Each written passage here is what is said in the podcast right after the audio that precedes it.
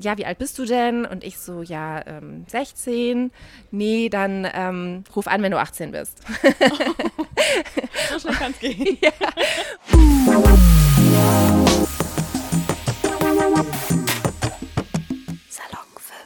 Hallo liebe Leute, ich bin Elena von Salon 5 und heute beim Campfire Festival dabei und habe einen speziellen Gast hier sitzen. Magst du dich einmal kurz vorstellen? Ja, mein Name ist Ellen Heinrichs. Ich habe das Bonn Institut für Journalismus und konstruktiven Dialog gegründet. Ich bin selber auch Journalistin. Genau. So, du bist Journalistin, du sagst es schon. Ich habe zumindest erfahren können, dass du bei der Rheinischen Post deine ersten Erfahrungen machen konntest. So, da bist du in den Journalismus reingekommen. Warum und wie bist du da gelandet? Ja, äh, das ist ähm, schon erstens sehr lange her. Und zweitens war das jetzt auch nicht so vorgezeichnet, weil ich eigentlich dachte, ähm, dass ich das auf keinen Fall schaffen kann, also Journalistin zu werden. Ähm, ja, ich komme halt aus so einem ganz normalen aus so einer ganz normalen Familie. Meine Eltern haben jetzt auch beide kein Abi gehabt oder so. Und ich fand das nur spannend. Ich habe mal bei uns auf dem Sportplatz ähm, einen äh, Reporter gesehen und ich fand das, vom WDR war der, und ich fand das so total faszinierend, wie der da gearbeitet hat. Und dann habe ich mich so neben den gestellt. da war ich so schätzungsweise 16 und ähm, irgendwann habe ich so meinen ganzen Mut zusammengenommen und habe halt gefragt, wie man Journalistin wird. Und dann hat er gemeint, ja, ähm, da musst du erst freie Mitarbeiterin sein und dann ein Volontariat machen. Und dann habe ich gedacht, okay, dann versuche ich das jetzt einfach mal und habe dann ähm, bei der Rheinischen Post angerufen in Mönchengladbach. Ich komme da so aus dem ländlichen Raum. Und dann hat der damalige Chefredakteur gesagt, ähm, ja, wie alt bist du denn? Und ich so, ja, ähm, 16. Nee, dann ähm, ruf an, wenn du 18 bist. so schnell kann es gehen. ja. Und dann habe ich aber, glaube ich, einen Tag nach meinem 18. Geburtstag da wieder angerufen und habe gesagt, ich möchte halt gerne freie Mitarbeiterin sein. Und dann haben sie mir diese Chance auch gegeben. Und das fand ich total toll. Ja, von da an ging es dann halt immer weiter. Ich finde das so krass. Ich finde mich da halt selbst wieder, weil ich ja bei, äh, bei, Salon 5 arbeite und ich selbst nicht wusste, wie man Journalistin wird. Und im Abi, ich weiß noch, bei den, in der Zeit von den Vorabi-Prüfungen, war ich so, aber ich will das doch eigentlich werden. Aber ich habe so beiseite geschoben, weil ich dachte, ich weiß ja gar nicht, wie man das wird. Habe mich dann ein bisschen informiert und dachte so, ja, okay ich, ich studiere es jetzt. Also ich mache es quasi auf den okay. Weg und schaue halt irgendwie, dass ich da noch reinkomme. Musste durch mein Studium aber ein Praktikum machen. Und von einem Praktikum, ich glaube, das kennen viele, kommt man halt in diese freie Mitarbeitern automatisch genau. rein. Deswegen finde ich mich da gerade total wieder. Ja, also ich, ja, also so im Nachhinein denke ich, ähm, oder wenn ich jetzt junge Leute anschaue, heutzutage ist ein bisschen schade. Es ist immer noch schwer, ähm, glaube ich, in den Journalismus reinzukommen. Also ich habe ja dann auch lange bei der Deutschen Welle gearbeitet und da sind ja viele Leute, die jetzt, sagen wir mal, nicht in Deutschland geboren sind oder deren Eltern zumindest sind nicht in Deutschland geboren und die trauen sich das halt noch viel, viel, viel weniger zu, als ich mir das schon nicht zugetraut habe. Ähm, ja, und die bringen halt auch viele Sachen mit, ähm, so Erfahrungen, die dann auch vielleicht nicht wertgeschätzt werden in den Redaktionen, was dem Journalismus aber ja nicht gut tut. So. Und deswegen würde ich mir heute wirklich wünschen, dass endlich mal so die Hürden ein bisschen abgebaut werden. Ähm, dass man nicht mehr so viele unbezahlte Praktika machen muss zum Beispiel, äh, weil das halt viele Leute davon abhält, Journalist zu werden, die halt nicht aus einem reichen Elternhaus kommen zum mhm. Beispiel. Ne? Das stimmt. Ja, Du bist, wie gesagt, bei der Rheinischen Post angefangen. Ich mache jetzt mal zeitlich, denke ich mal, für dich extremen Sprung zum Bonn-Institut. ja. Du hast es gegründet. Wie, wie kam es dazu? Was ist es erstmal überhaupt und woher kam diese Motivation zu sagen, ich stampfe das jetzt aus dem Boden raus? ja, ähm, das erscheint wahrscheinlich von außen wirklich so. Sache, ja. ja. Also, ähm, ich bin ja Journalistin dann geworden und habe ähm, dann irgendwann bei der Deutschen Welle volontiert und lange da mhm. gearbeitet als Journalistin, aber auch eine lange Zeit ähm, eher so im Managementbereich und habe ähm, da die Innovationen im Programm vorangetrieben, also sprich Digitalisierung. Mhm. So. Und das hat mir wahnsinnig viel Freude gemacht, ähm, weil ich jemand bin, der Veränderungen liebt. Ja? Und ähm, ich habe mich nur irgendwann angefangen zu wundern, warum eigentlich Innovation im Journalismus immer irgendwas mit Technik zu tun hat. Also ja. irgendwie neue Plattformen, neue Prozesse, neue Tools, so, ne? Und keiner hat darüber geredet, dass vielleicht der Journalismus selber auch mal sich verändern müsste, wenn sich ja sonst alles verändert. Und ähm, in, in dem Zusammenhang bin ich halt vor so fünf Jahren, sechs Jahren auf den Begriff konstruktiver Journalismus gestoßen der halt sich so zur Aufgabe macht, viel stärker darauf zu achten, was die Leute wirklich wissen wollen und welche Art von Informationen sie auch ja annehmen können. Also ausgehend von dem Gedanken, dass vieles zum Beispiel ja auch sehr, sehr, sehr negativ ist, was in den Medien vorkommt. Und das hat mich total beschäftigt und wir haben dann bei der Deutschen Welle angefangen, auch stärker damit zu experimentieren und auch digital einfach ähm, auf die Zahlen zu gucken. Und da haben wir halt herausgefunden, dass nicht nur eine gute Idee, sondern es funktioniert halt auch ziemlich gut, weil man zum Beispiel ähm, mehr Frauen erreichen kann, wenn man konstruktiver wird. Und das ist eigentlich etwas, was viele Medien sich vorgenommen haben. Ähm, oder auch mehr jüngere Menschen. Oder man hat weniger Hate Speech auf äh, Facebook ähm, oder anderen Plattformen, wenn man konstruktive Sachen postet. Und ja, so bin ich da halt rangekommen, habe mich immer mehr damit beschäftigt. Und ähm, ja, irgendwann dachte ich so, okay, jetzt äh, musst du das irgendwie größer aufziehen. der Journalismus braucht das. Ähm, ich war wahrscheinlich immer schon so jemand, der die Welt retten wollte ja. und das ist jetzt so mein kleiner Beitrag ja. durch das Bonn-Institut. Ja, wir reden jetzt schon über konstruktiven Journalismus. Für die ZuhörerInnen, die das vielleicht gar nicht wissen, was es ist, magst du es einmal erklären? Ja, genau. Also das ist eigentlich, auf Englisch sagen wir so, place the people at the heart of journalism. Also es soll nur um die Leute gehen und was die für Informationen brauchen. Und zwar halt auch alle, nicht irgendwie nur so ne, diese Leute, die jetzt noch zum Beispiel Abonnenten von einer Print-Tageszeitung sind, sondern eben auch junge Menschen oder ja, all diese Leute, die im Journalismus bisher noch nicht so vorkommen. Das heißt also, wir wollen einen perspektivenreichen Journalismus. Und das andere ist eben nicht nur den Blick auf die Probleme, sondern auch den Blick auf mögliche Lösungen. Insbesondere halt in einer Zeit, wo wir wahnsinnig viele Probleme, ehrlich gesagt, haben. Und auch wo natürlich junge Menschen, ihr wisst natürlich auch, es werden vermutlich noch mehr Probleme kommen. Also wie gehen wir damit um? Ja. Und, ähm, und das Dritte ist, dass wir halt finden, dass Journalismus nicht dazu beitragen sollte, dass ähm, die Debatten in unserer Gesellschaft sich immer weiter polarisieren, sondern dass man halt überlegt, so wie kann man eigentlich mit den Fähigkeiten, die Journalisten ja haben, im Hinblick auf Fakten recherchieren und Leute befragen, wie kann man das eigentlich konstruktiver einsetzen für die Gesellschaft und ähm, die Leute miteinander halt ins Gespräch bringen. Konstruktiv hört sich auch immer schön und gut an, vor allem jetzt, wie du schon sagst, in der Zeit, wo so viele Krisen sind und auch die Nachrichten automatisch negativ werden.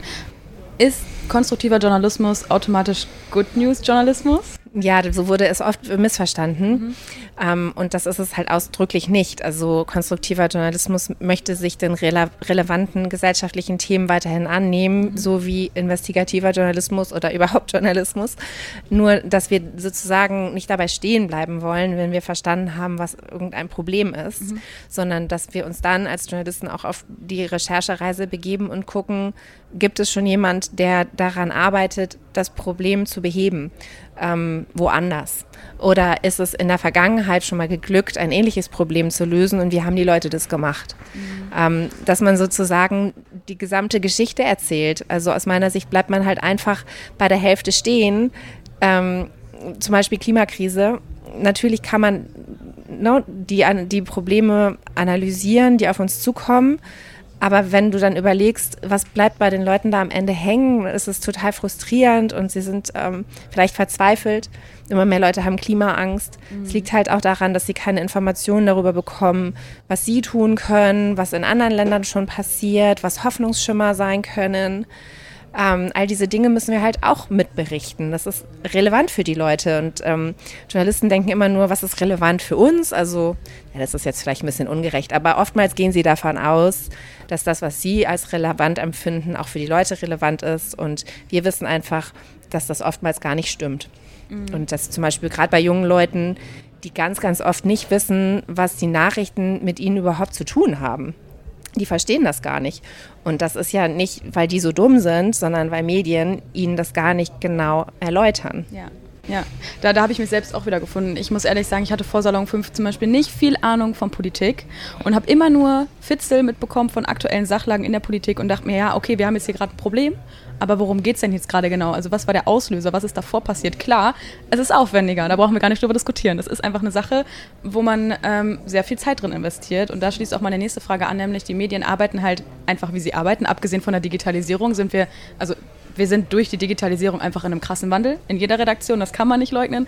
Ist es denn so, dass der Journalismus an sich jetzt auch in einem Wandel ist, so perspektivisch zu dem konstruktiven Journalismus hin? Ich glaube schon. Also ich habe da so ein ganz gutes Gefühl. Wir arbeiten ja jetzt zum Beispiel auch mit der Rheinischen Post, also einer sozusagen ganz etablierten konventionellen Redaktion in Mönchengladbach zusammen. Also witzigerweise die, wo ich angefangen habe. Das ist aber Zufall. Ja. Mm, und ähm, und die sehen total die Chancen, die halt auch lösungsorientierter Journalismus im Lokalen bringt. Also ähm, es ist vielleicht mehr Aufwand, bisschen. Ähm, zugleich ähm, kann es aber auch länger laufen. Also das eine ist halt jeden Tag eine neue schlechte Nachricht zu produzieren, aber wenn man sich halt irgendwie daran macht, auch potenzielle Lösungen zu recherchieren, dann ist das auch noch übermorgen und in drei Wochen interessant. Und das ist im Digitalen halt ne, dieser sogenannte Evergreen Content. Der läuft halt lange und bringt halt sozusagen auch lange Klicks. Und das ist für die Redaktion ja schon auch wichtig. Ne? Mhm. Jetzt gibt es einen kleinen inhaltlichen Break, weil ich nämlich ähm, tatsächlich eine Frage übergangen bin, nämlich zum Bonn-Institut. Ich habe äh, mitbekommen, dass ein Buch veröffentlicht wurde, und zwar Journalismus auf der Couch. Ja, genau, genau so heißt das. Ist Nein,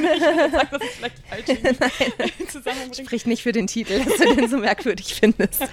Nein, das habe ich nicht gesagt. Ähm, mich würde interessieren, das wurde während der Gründung geschrieben oder basiert ja. das auf der Gründung vom Bonn-Institut und magst du erklären, worum es da geht und wie ja. es dazu kam, was zu gründen und gleichzeitig ein Buch zu schreiben?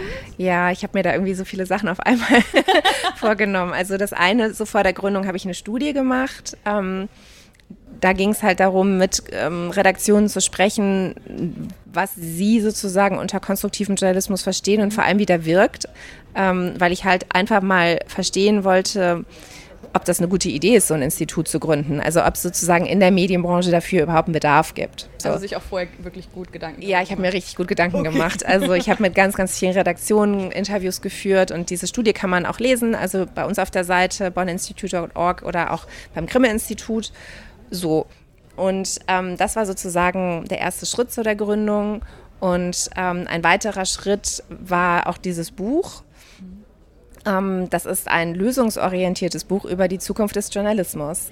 Und auch da wieder ähm, habe ich gedacht, ist es klüger, wenn nicht ich meine Sicht der Dinge darlege, sondern wenn ich mit möglichst vielen Medienschaffenden, die man auch zum Teil einfach kennt, wie zum Beispiel Chefredakteur von der Zeit, Giovanni Di Lorenzo, wenn man mit denen darüber spricht, was aus ihrer Sicht gute Rezepte sind, um den Journalismus in die Zukunft zu bringen.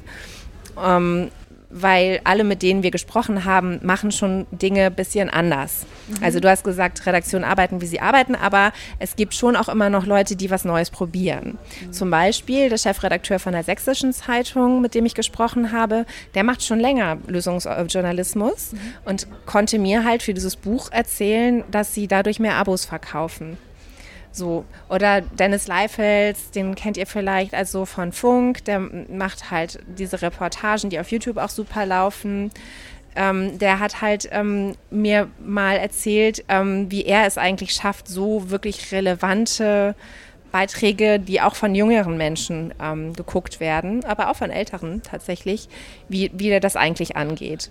Und das ganze Buch ist sozusagen ein Mosaik, ähm, wo man viele Inspirationen finden kann, wie man Journalismus besser machen kann im Grunde. Ich höre raus, dass sich das vor allen Dingen auch an JournalistInnen richtet. Ist es so, dass sich das aber eigentlich so an, an jeden in der Gesellschaft richtet oder würdest du sagen, wer ist so der Perfekte oder die ja. Perfekte für dieses Buch? Also ähm, ich würde schon sagen, auch wenn das jetzt vielleicht den Verkauf schmälert, ähm, die primäre Zielgruppe sind Leute, die irgendwas mit Medien zu tun haben. Ja. Also meine Mutter hat es aber auch sehr gerne gelesen. Lag auch gar nicht daran, dass du es geschrieben hast, unter anderem nein. nee, aber es ist jetzt nicht, ähm, also würde ich sagen, also es ist schon so ein bisschen Special Interest auf okay. jeden Fall.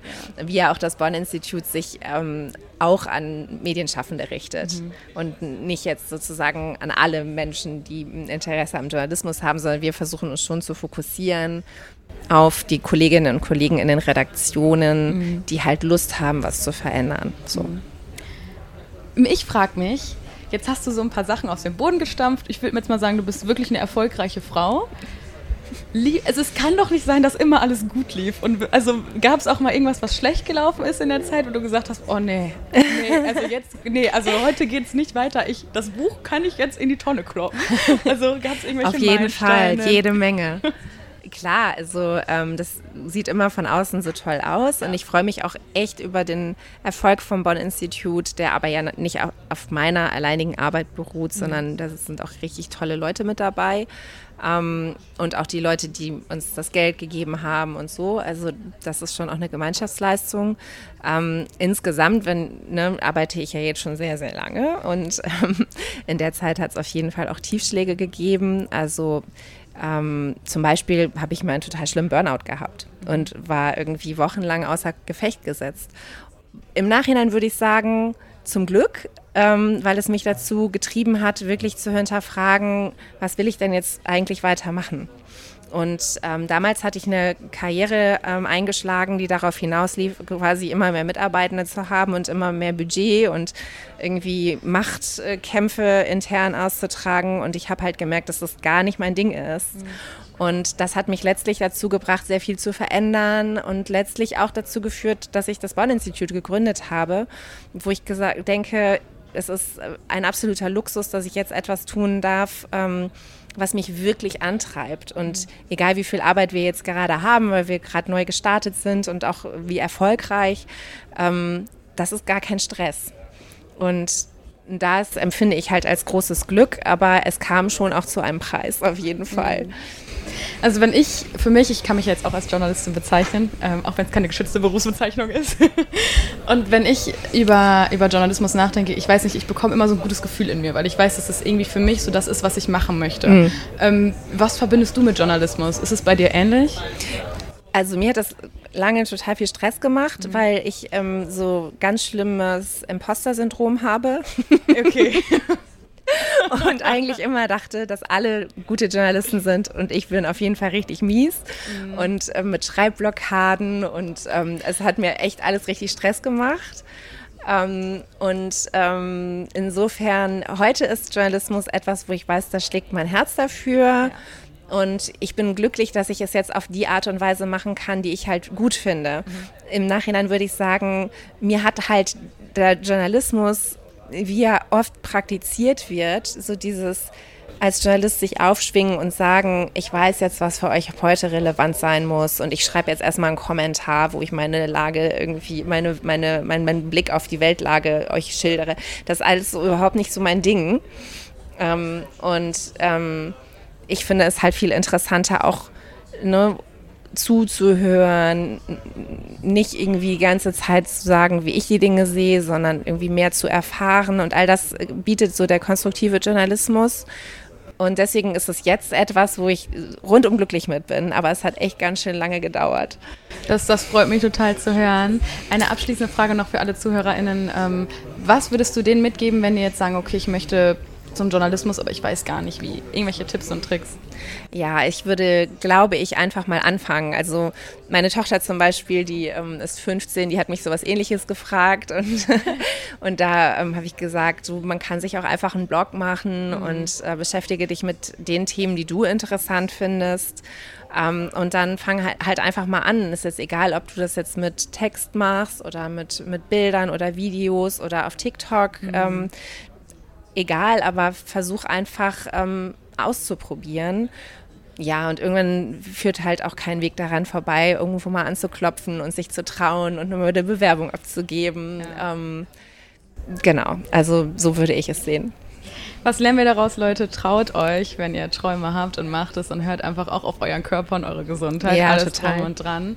Ähm, vielen lieben Dank für das Gespräch, ähm, für die offenen Antworten, für die Ehrlichkeit. Es freut mich sehr, mit dir gesprochen zu haben. Ja, es hat mir auch großen Spaß gemacht. Vielen Dank. Ich wünsche dir noch einen schönen Tag. Ebenso. Danke.